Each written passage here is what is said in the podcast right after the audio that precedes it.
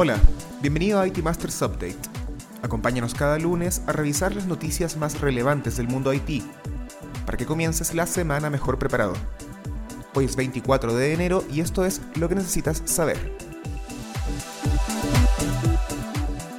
El viernes, Intel anunció que invertirá 100 mil millones de dólares para construir lo que probablemente se vuelva la más grande planta de semiconductores del mundo, Ubicada en Ohio, la fábrica intentará solucionar algunos de los graves problemas de suministro de componentes que Intel estaba sufriendo incluso antes de que la pandemia presionara las cadenas de producción y abastecimiento.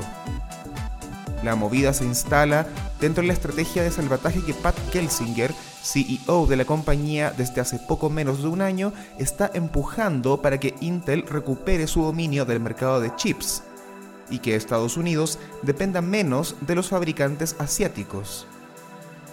Recordemos que en mayo del año pasado, Gelsinger afirmó que su objetivo era alcanzar los niveles de producción del gigante taiwanés TCMC y de Samsung en un periodo de 5 años.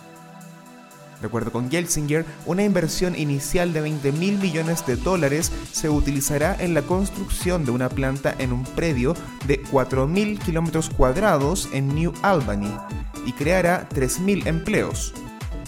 El dinero irá escalando hasta los 100 mil millones de dólares, con los que se completarían 8 plantas de chips, la inversión más grande en la historia de Ohio aunque por supuesto, para alcanzar niveles productivos, la planta tardará por lo menos un par de años. Se espera que recién para 2023 contribuya a aliviar la escasez de semiconductores actuales. En otras noticias, esta semana se confirmó la intención de Microsoft Corp de adquirir a Activision Blizzard por casi 69 mil millones de dólares la compra más grande que se haya realizado en la industria de videojuegos. Microsoft, por otro lado, nunca ha desembolsado tanto dinero en una sola compañía. La anterior transacción que ostentaba el título de la más abultada era la compra de LinkedIn en 2016, que se concretó por 26.200 millones de dólares, o sea, mucho menos de lo que estaría pagando ahora. El dinero se justifica porque Activision Blizzard cuenta con algunas de las más importantes franquicias de videojuegos de la historia, como Warcraft, StarCraft, Call of Duty, Candy Crush, Tony Hawk's Pro Skater y Crash Bandicoot, entre otras. La compañía, sin embargo, lleva tiempo envuelta en múltiples escándalos. Sus ejecutivos han sido acusados de promover un ambiente de trabajo discriminatorio e ignorar denuncias de acoso sexual razón por la que sus acciones en la bolsa han caído 37% desde julio, por lo menos hasta que se anunció su venta. También existe actualmente una huelga entre los trabajadores de QA de Raven Software, una de las subsidiarias de Activision. Se ha reportado que la empresa está activamente intentando evitar que se produzca un sindicato interno en sus filas, mientras que no se han visto acciones concretas satisfactorias para forzar un cambio en la cultura.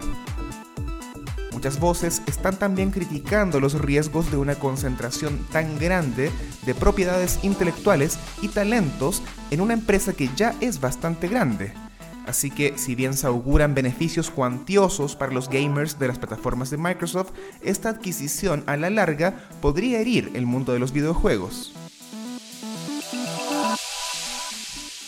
Finalmente, Netflix tuvo esta semana su peor día bursátil en una década.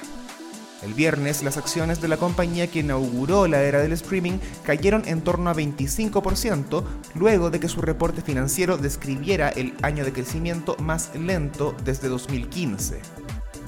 La caída va sumando 43% en los últimos meses, con lo que el valor de mercado de Netflix se ha reducido en casi 130 millones de dólares. Lo peor es que se vaticina un crecimiento aún más lento para los próximos años, y Netflix no está seguro de las razones exactas de esta caída, aunque es posible adivinarlas, una fuerte y variada competencia y la saturación del mercado. De todas formas, otras plataformas como Disney y Hulu también están sufriendo una baja en suscriptores. ¿Estaremos transicionando a una era con menos maratones de series o simplemente el contenido ya nos aburrió?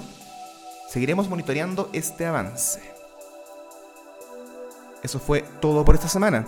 Suscríbete a este update en iTunes, Spotify o Stitcher. Visita itmastersmac.com y acompáñanos también en nuestro canal de YouTube IT Masters News. Hasta la próxima.